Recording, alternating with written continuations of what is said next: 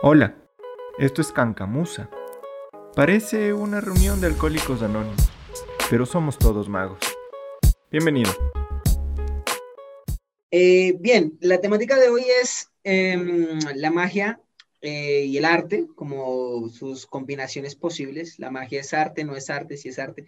Yo creo que para iniciar sería interesante primero definir como curiosidad qué es magia y qué es arte. ¿Meto la cucharada de una vez? Dale.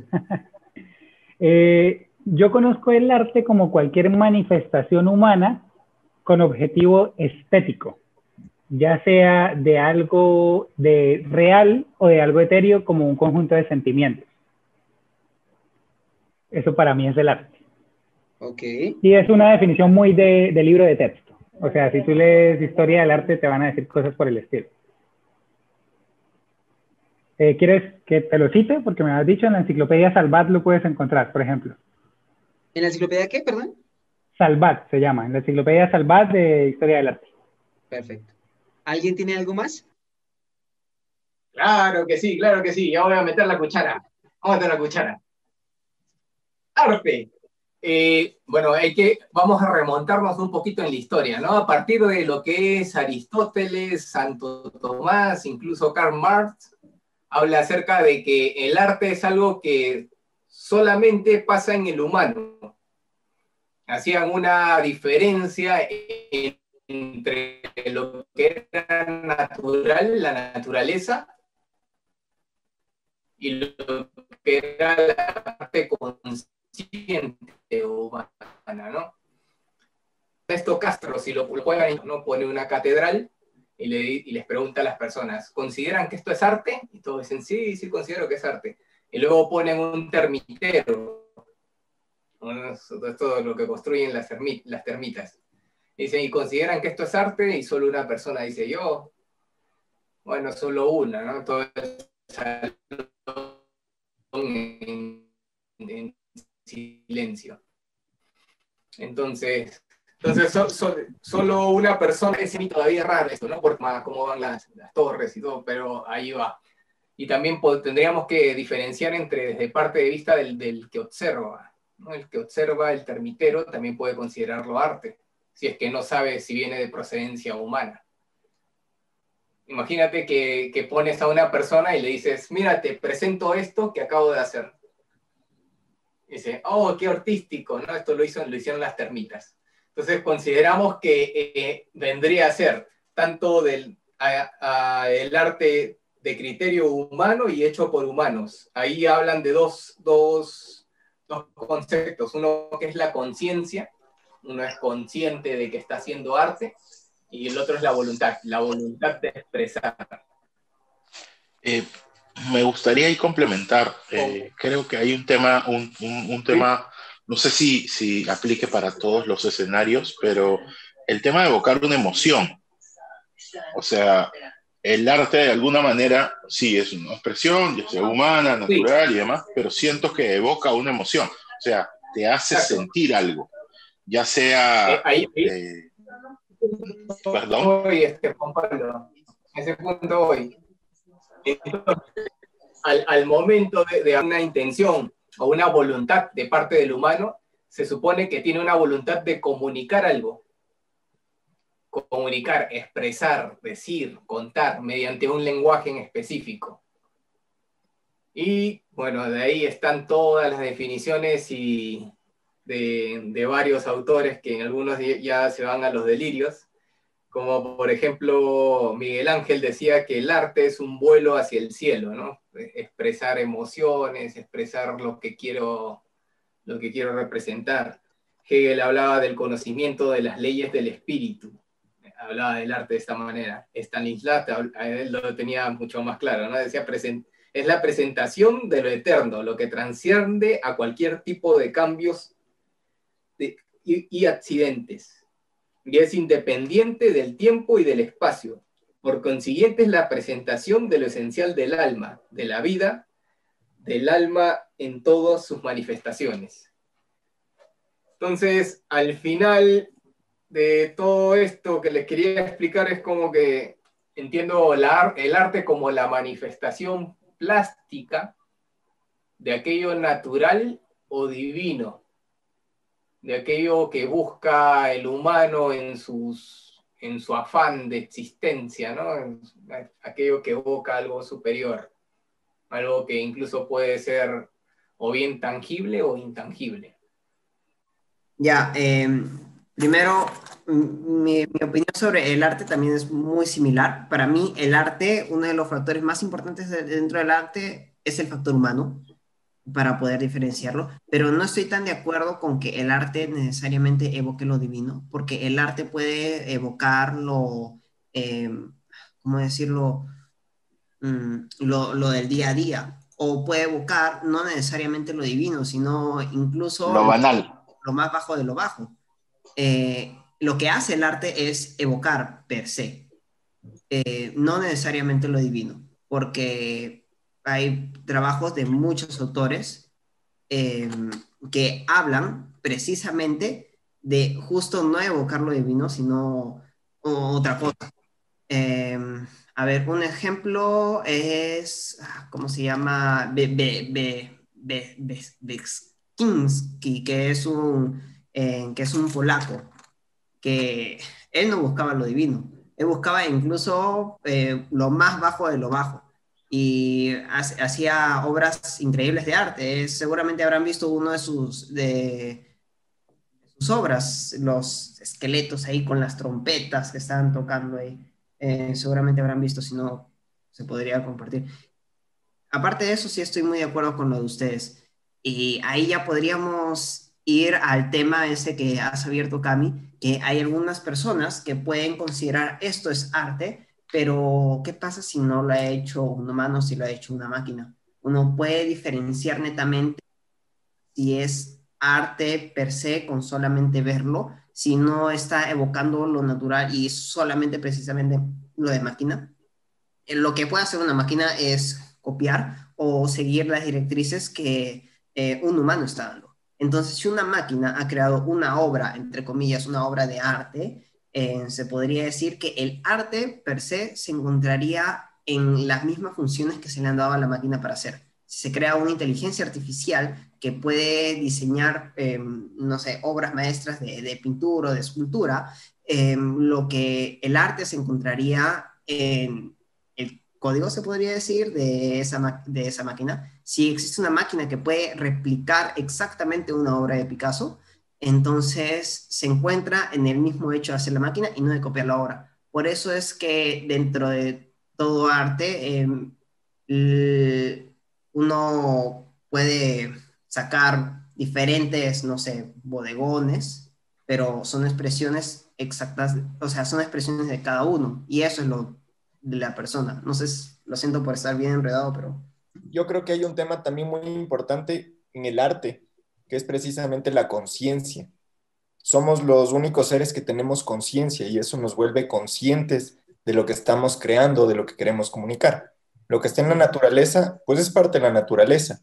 Y la naturaleza, digamos que lo vemos también como una obra de arte, pero el crear arte parte de una conciencia del ser humano de comunicar algo. Entonces, una máquina no tiene conciencia, un animal no tiene conciencia, puede que cree algo increíble, pero no lo crea desde este, desde este punto de la conciencia, apelando a la estética. Entonces, creo que ahí también hay, hay algo importante que diferencia el arte, que es esta conciencia. Para comentar algo rápido, nosotros también, eh, es que el arte existe cuando alguien puede apreciarla. Alguien, alguien sacó del cielo. Sí, hay artes que el mismo artista o el mismo creador puede apreciar y hay otras que no. ¿Vale? Exacto. ¿A, qué me refiero? Por ejemplo, un actor no puede apreciarse a él mismo actuando. No puede. O sea que el artista no es, eh, no puede ser espectador de su propia arte en este caso. Otro tipo de artista sí, como cuál, como el pintor. El pintor hace su lienzo, se aleja y ahora se convierte en espectador. ¿Vale? Entonces, aquí es donde sí o sí tiene que existir alguien que aprecie lo que se está intentando comunicar. Se hablaba al arte como una forma de evidenciar la historia. O sea, por ejemplo, el arte rupestre. O sea, puede no ser arte como tal, los muñequitos de palitos que puedas encontrar en una cueva de un neandertal, pero sin embargo es arte rupestre y, evoca y digamos que registra un momento en la historia. Es necesaria la intervención humana. Si no hubiera un humano que lo hubiera visto y hubiera dicho esto es arte, nunca catalogó como arte. Y entonces es bonito ver cómo ese pequeño detalle converge en absolutamente todas las definiciones que se están dando en este momento. Sin humano no hay arte, ya sea porque él lo creó o porque él lo apreció para catalogarlo como tal. Eh, justo viendo el tema de esto, eh, escuchaba un poco a la historiadora Diana Uribe, que ella mencionaba que el arte era visionario, como tal. Ya, era visionario porque eh, hacía cosas, el arte, el arte como tal hace cosas que la expresión misma, la palabra misma, no las puede decir. Y ella mencionaba el tema de, por ejemplo, ponía el, ejemplo de la, de la guerra mundial, ¿no? De la Primera Guerra Mundial y la Segunda Guerra Mundial. Y cómo es que tantas muertes que se dieron, eso no se podía expresar así nada más en un discurso político. ¿Cómo sustentas tú tantas muertes? 10 millones de personas muertas. Entonces, a esto que sale, que sale a representar el arte, y sale eh, eh, el, realismo como tal. Eh, la realización misma de pinturas hechas mostrando lo que se vivió en los campos de batalla. Entonces, y, esa, esa idea de justo lo que mencionaba Juanpa, de que el arte también es histórico, como tal. el arte tiene un tiempo y hay que ahora preguntarnos, ¿no? el arte bajo qué tiempo lo vamos a ver. ¿Será lo mismo o será lo mismo decir arte hoy día que decir arte hace tres, cuatro siglos atrás? Tengo una, tengo una respuesta para eso justo porque están abriendo varios temas que se van relacionando. Primero con lo de Johnny, y creo que utilicé la palabra equivocada, divinidad lo toman a lo divino, cuando en realidad es la parte espiritual. Esto yo lo tomo de un libro, incluso yo lo aprendo en un libro de ficción, ¿eh? lo aprendo en el libro el, el, símbolo perdido de Dan Brown. Los francmasones tienen esta, esta particularidad de, de, tomar, ¿no? Dicen que el cuerpo es el templo, que donde mora el espíritu divino. Y entonces la mente sería el espíritu divino. Ahí está el cielo y también está el infierno. Lo más bajo y lo más elevado están en la mente. Uno puede, y lo que buscamos es representar eso divino que está en la mente. La mente en realidad es la divinidad, la, parte, la parte espiritual, ¿no? Esa sería la imagen y semejanza. Por eso decía, cuida el cuerpo porque el cuerpo es la morada del, del, espíritu. Entonces es una manera de entenderlo. Yo lo entiendo de esa manera, ¿no? La mente, entonces esa es la parte divina eh, o la parte espiritual. Cuando hablaban de la conciencia, lo que decía Nacho, tiene, tiene toda la razón. ¿Y por, qué, ¿Y por qué tiene toda la razón? Porque ahí lo voy a, lo voy a, relacionar a Juan Pablo. Porque Duchamp hizo algo así también. Duchamp agarró un urinario, les dijo, esto es arte. Y, la gente dijo, sí, qué artístico esto. Y era un, era un puto urinario, no le había hecho nada. Este urinario es arte. Este es un urinario. Entonces, ¿qué, de, qué, ¿de qué de qué proviene toda esta manera de, entenderlo. Creo que proviene también de varios factores, ¿no? Culturales, no tanto, yo diría, estéticos ahí. Estaríamos hablando del nivel cultural que tiene la persona y también de la cultura imperante que hay en ese, en ese entorno. Si, el, si la persona que lo dice tiene cierto nivel o cierto estatus, o, cierto nivel cultural superior, por lo tanto, la gente va a asumir. Si sale, no sé, uno de estos genios locos y agarra un pedazo de caca de perro, lo mancha en un cuadro y dice, esto es arte, y de repente por ahí crea su tendencia, y como el tipo es millonario, va a haber gente que va a decir, oh, qué artístico, y va a valer como, no sé, dos millones de dólares, una mancha de mierda en, un cuadro, ¿no? Camille. Entonces, la, Alguien valida en ese sentido, ¿no? O sea, hay un validador de esto. hay un validador. y, ese, validador es consciente. O sea, debería ser aquel, aquel que está dentro de esa cultura, porque la, la, misma obra de arte para una cultura occidental puede que no lo sea para alguien oriental. A, a eso, iba, a eso justo te iba a decir, o sea, sigue siendo muy subjetivo todo eso, porque el tema... No, tiene, no, ¿tiene de objetivo, ¿tiene de objetivo qué? Para mí, para mí esa, esa, mancha, esa mancha de mierda que dices tú, ¿no? que el ejemplo que pusiste, quizás no sea arte, pero quizás para, para otra persona sí lo considere arte como tal. Claro. Eh, el ejemplo que, que, que, colocaste hace un momento de las termitas, y, eh, porque era, el ejemplo era el de, la, de las termitas y la, de la Catedral de Barcelona, si no me equivoco, este, la Sagrada Familia. Como tal, siguen siendo muy subjetivos, porque subjetiva, o sea, es, es simplemente el uso racional del cerebro para interpretar y decir qué cosa es arte y qué es no.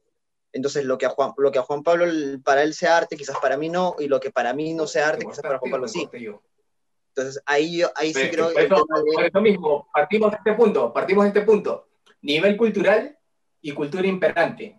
El nivel, uh -huh. la cultura imperante va a ser esto. Yo me puedo adaptar a una cultura. Por ejemplo, veo la mancha de mierda y digo, esto es una, eh, diría como, como espectador cualquiera, diría, esto es una mierda. Pero de repente me entero que, al tipo, que el tipo pierde el perro en una injusticia y, y el, el, tipo va a la veterinaria y no lo quieren atender porque no tiene dinero. Entonces agarró la mancha de mierda y dijo esta veterinaria y no sé qué mierda, ¿no? Un, una historia cualquiera. Y, en, en, base a esa injusticia, por eso escribió de, con la mierda del perro que se le estaba muriendo y todo. Ahora tiene sentido. Ya me metí dentro de la cultura. Dice, ah, ahora tiene sentido, ¿no? Por eso lo hizo con una mancha de mierda, por eso agarró y, ¿no? y mira que estamos usando un ejemplo asqueroso, ¿eh? Asqueroso demasiado. Eh, podría, ser, podría, muchachos. podría ser otro ejemplo. Ahora, al, al punto al que voy. Eh, la cultura imperante va a depender de varias cosas. Uno es mi experiencia personal, que vendría a ser, si yo viajo a la India, o viajo a, a, Japón o viajo a cualquier parte del mundo y, y, aprendo de un poco de esa cultura, ahora al ver un cuadro que para mí no significaba nada, ahora significa algo. Como cuando entienden por qué los japoneses ponen peces koi, que representan al niño, al hombre, al, al, al, otro punto. El otro punto es el espacio temporal, que lo acaba de, de mencionar este Brian. Y también este tipo que se llama Ernesto Castro tiene un ejemplo ahí agarra y muestra un acueducto del siglo II. Un acueducto de estos gigantescos, así con piedras y todo. Y la gente y les pregunta a la, a la gente, ¿esto es una obra de arte? Y, dice, y, la gente dice, sí, esa es una obra de arte espectacular, y no sé qué cosa, y ya está. Y luego pone un poste de luz. Y dice, ¿y esto es una obra de arte? Y la gente dice, no, no es una obra de arte. ¿Por qué? Si el otro tenía, si el otro no fue no tuvo un fin de decorum, simplemente tenía un, fin de funcional, que pase el agua. Y el otro, el otro tiene otro fin, que es que pase la electricidad, ¿no? Pero ¿qué, hace falta para que se convierta esa, ese acueducto del siglo II en una obra de arte y el poste de luz no? Ahí, Camilo, creo que tengo dos cosas. Creo que volvemos al tema del validador, de que alguien, como dices, ya sea con estatus o con autoridad de alguna manera, o validado por, o sea, que el resto considere, esta es la persona, como el crítico, por decirlo de alguna manera, que valida y dice esto es arte. Pero ahí entra, ahorita empezaba a pensar en, en una palabra que, que, que me parece interesante y que complementa lo que estamos conversando y es el valor. Que de alguna manera va a tener o no un valor, ya sea en el tiempo, ya sea según quien lo mire, ya sea eh, según lo que sea, pero va, va, a haber una valoración asociada al arte.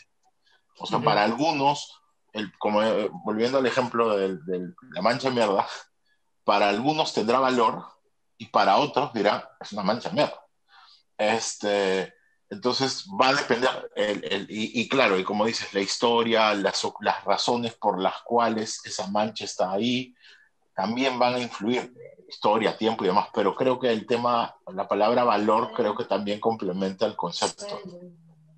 Hay algo, que quiero comentar, algo que quiero comentar muy puntual porque hay una confusión, siento que hay una confusión interesante. La confusión, que la retomo, es la diferencia entre arte y obra de arte. Vamos a tomar que el arte es intangible. El arte. El arte es intangible. Las obras de arte son tangibles. Cuando hablamos de algo intangible es algo que no se puede poseer, ni tocar, ni nada. Es algo que está libre. ¿sí? En este caso vamos a hablar de la expresión humana que está libre. Cada persona puede expresarse como se le dé la regalada gana. Pero cuando la transforma en algo que es perdurable, ya sea mucho o poco tiempo, ya estamos hablando de una obra de arte. En este aspecto podemos decir que todo es arte, pero no todo se convierte en una obra de arte, que es muy diferente. ¿A qué me refiero? Todo lo que hace el ser humano o que aprecia el ser humano puede ser considerado arte, como dice Kamimoto, dependiendo de la cultura y de su experiencia personal. Pero no todo es una obra de arte. Ahí es donde entra el validador, no en el arte, sino en la obra de arte. Cada disciplina artística está tomada por sus propias reglas. Cuando una regla es rota, se crea una vertiente. ¿A qué me refiero? La pintura. Pintura es el arte general, pero dentro de la misma pintura está el impresionismo, el realismo, bueno, y empiezan a, y cada vez que una, una regla se rompe, se crea otra nueva vertiente, otra nueva vertiente. Entonces el cubismo, entonces cada vez se va rompiendo una regla de la que es, la, digamos que donde empezó todo, pero sigue siendo pintura. La diferencia es que se han creado subdisciplinas. Eso hablando del arte. En cuanto a la obra de arte, aquí yo lo tomo de dos maneras. Una es el ejemplo que pasó en un museo posmoderno de unas gafas botadas en el piso. Estaban botadas en el piso y todo el mundo empieza a tomarle fotos. ¡Qué obra de arte! ¡Wow! Y lo que pasa era que a un señor se le habían quedado, fue, la cogió y se fue. ¿Fue arte durante un tiempo? Sí. ¿Fue una obra de arte? Sí. Pero después no perduró en el tiempo, así que dejó de ser arte. Cuando una obra de arte es una obra de arte. Cuando cumple, desde mi punto de vista y según lo que yo he analizado y de todo lo que hemos hablado, tiene que cumplir tres cosas. La primera es comunicar. ¿Qué? Bueno, eso ya depende del artista.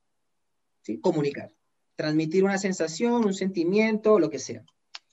La segunda que tiene que ser es su aprobación. Su aprobación no necesariamente tiene que ser por personas conocedoras. Yo siento que tiene que ser por personas de mayoría. ¿A qué me refiero? Si yo veo un carro estacionado, prende el motor, y yo digo, uff, carrazo, genial, perfecto, una obra de arte. Pero llega un tipo que es mecánico, que sabe de carros, escucha, y dice, uy, ese carro como que le está pasando aceite. Ese carro como que algo le falla. Ahí es donde la opinión del experto está.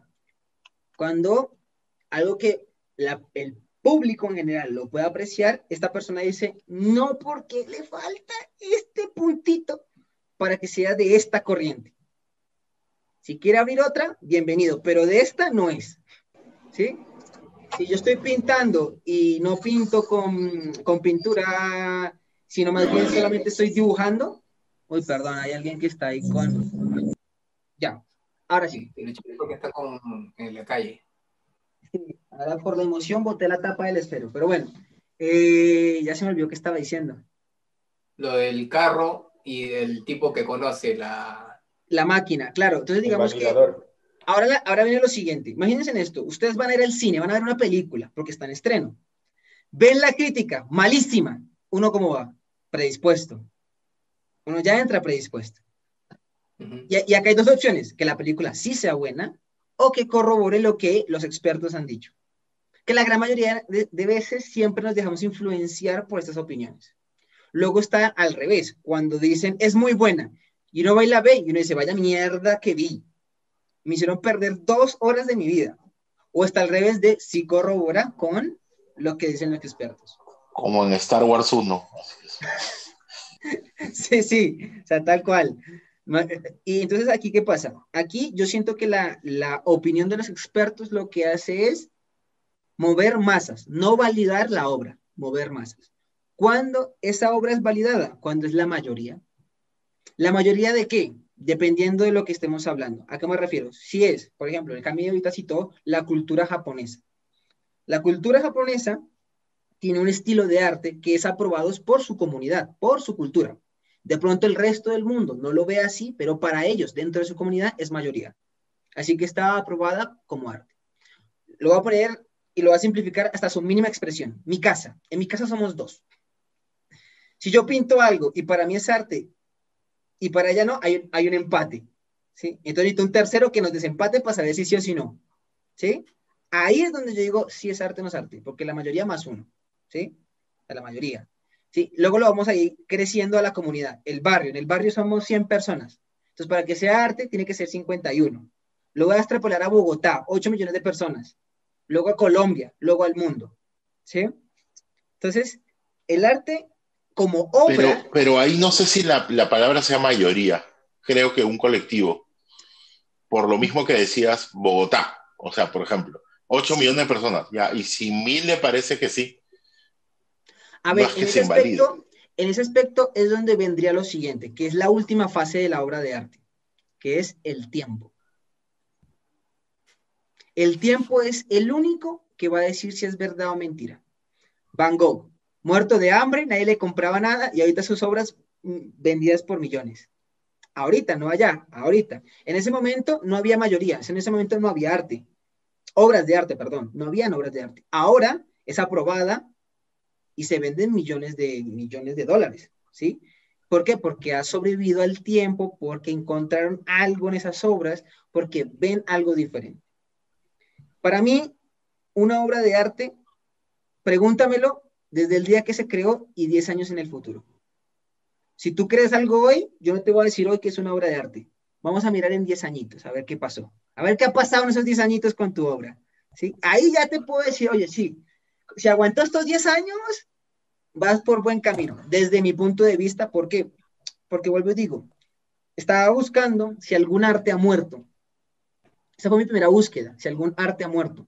Y ningún arte ha muerto, siguen vigentes. El ballet, el cubismo, todo lo que tú quieras, sigue vivo. La fotografía, la escultura, sigue vivo. Ningún arte ha muerto. Lo que pasa es que eh, no es tan practicada como otras que son más populares como la música o la danza o el teatro, ¿sí? Pero eso no quiere decir que el arte haya muerto, ha sobrevivido todas las generaciones y por eso se sigue considerando arte.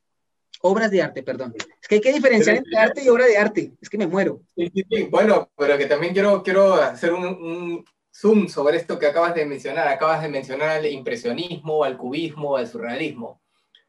Dice, eh, y esto lo tomo de Antonio García, lo buscan, el tipo habla de arte en YouTube, que es muy bueno, y yo lo sigo en, su canal. Él habla que toda corriente artística, cuando hablas de que es la mayoría, la masa, tiene, ha tenido que pasar por un proceso.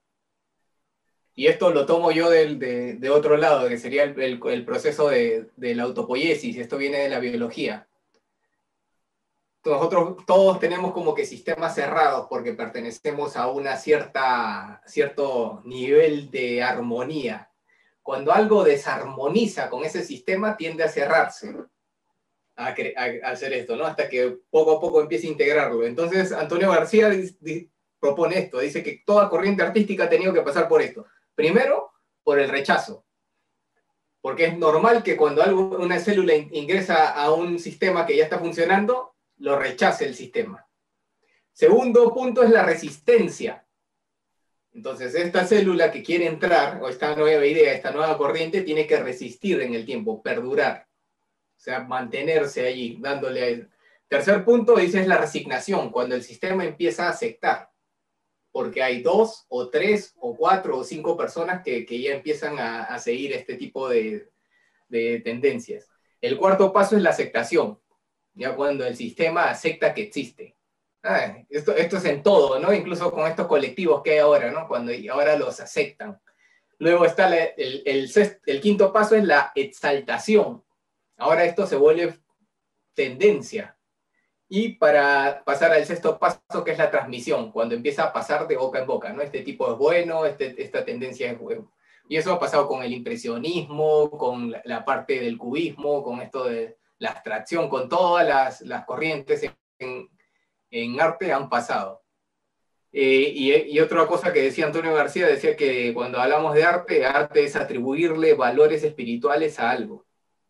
Y el arte no es, sino sucede. No es que algo va a ser arte, sino que sucede. depende entonces del observador, del que observa y, y desde qué punto está observando.